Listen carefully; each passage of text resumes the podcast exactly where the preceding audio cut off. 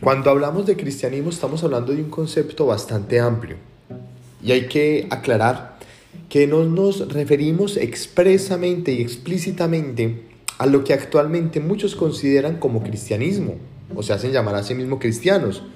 Aquellos movimientos que surgieron después de la Reforma Protestante y que se han extendido ampliamente, sobre todo en América Latina o, bueno, y en Estados Unidos, y eh, que se autodenominan como cristianos en contraposición a la Iglesia Católica.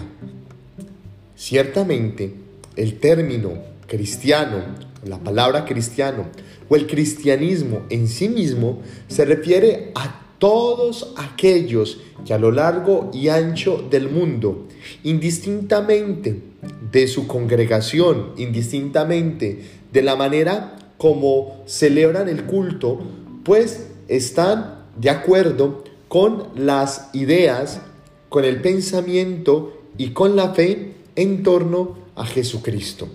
El cristianismo entonces es una religión.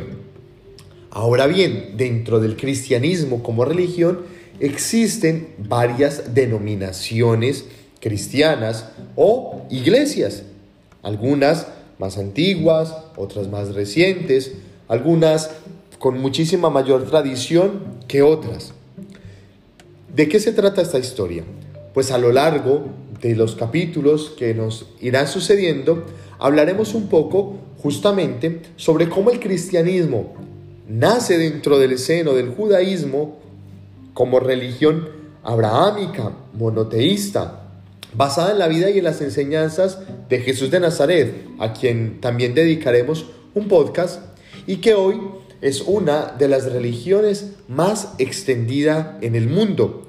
Actualmente se cree que 2.400 millones de personas en el mundo reconocen a Jesús como el Señor, como Dios, y se congregan, como ya dije anteriormente, en iglesias o denominaciones distintas para rendirle culto.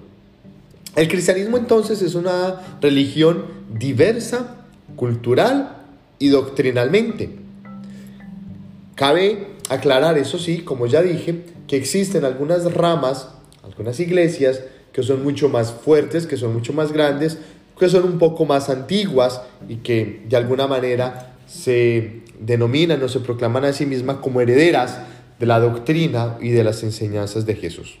Habrá que decir entonces que eh, hablamos del catolicismo, por ejemplo, de la Iglesia Católica, hablamos de la Iglesia Ortodoxa, por ejemplo, hablamos también de las iglesias protestantes nacidas de la Reforma Protestante en el siglo XVI. Pero también existen iglesias antiguas que aunque no son tan extendidas, tan ampliamente conocidas, también tienen muchísimos años. Denominaciones como por ejemplo la Armenia o la Copta en Egipto. Pues bien, el cristianismo entonces se refiere a todo el colectivo humano, a todo el grupo de personas que profesan y creen que Jesucristo, el hombre de Nazaret, es el Señor.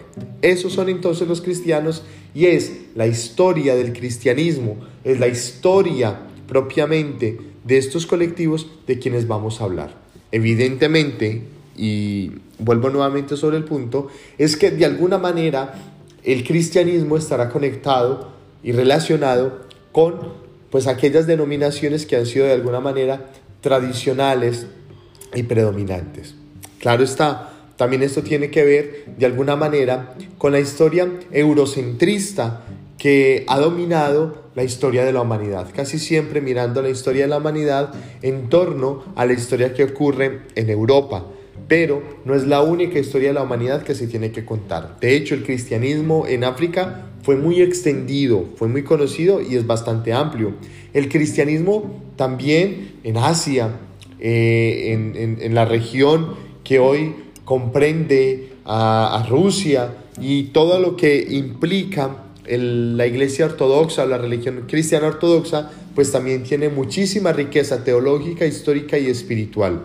Pues bien, el cristianismo entonces se refiere a todos estos contextos y sobre todos estos contextos, pues vamos a ir yendo a lo largo de estos capítulos.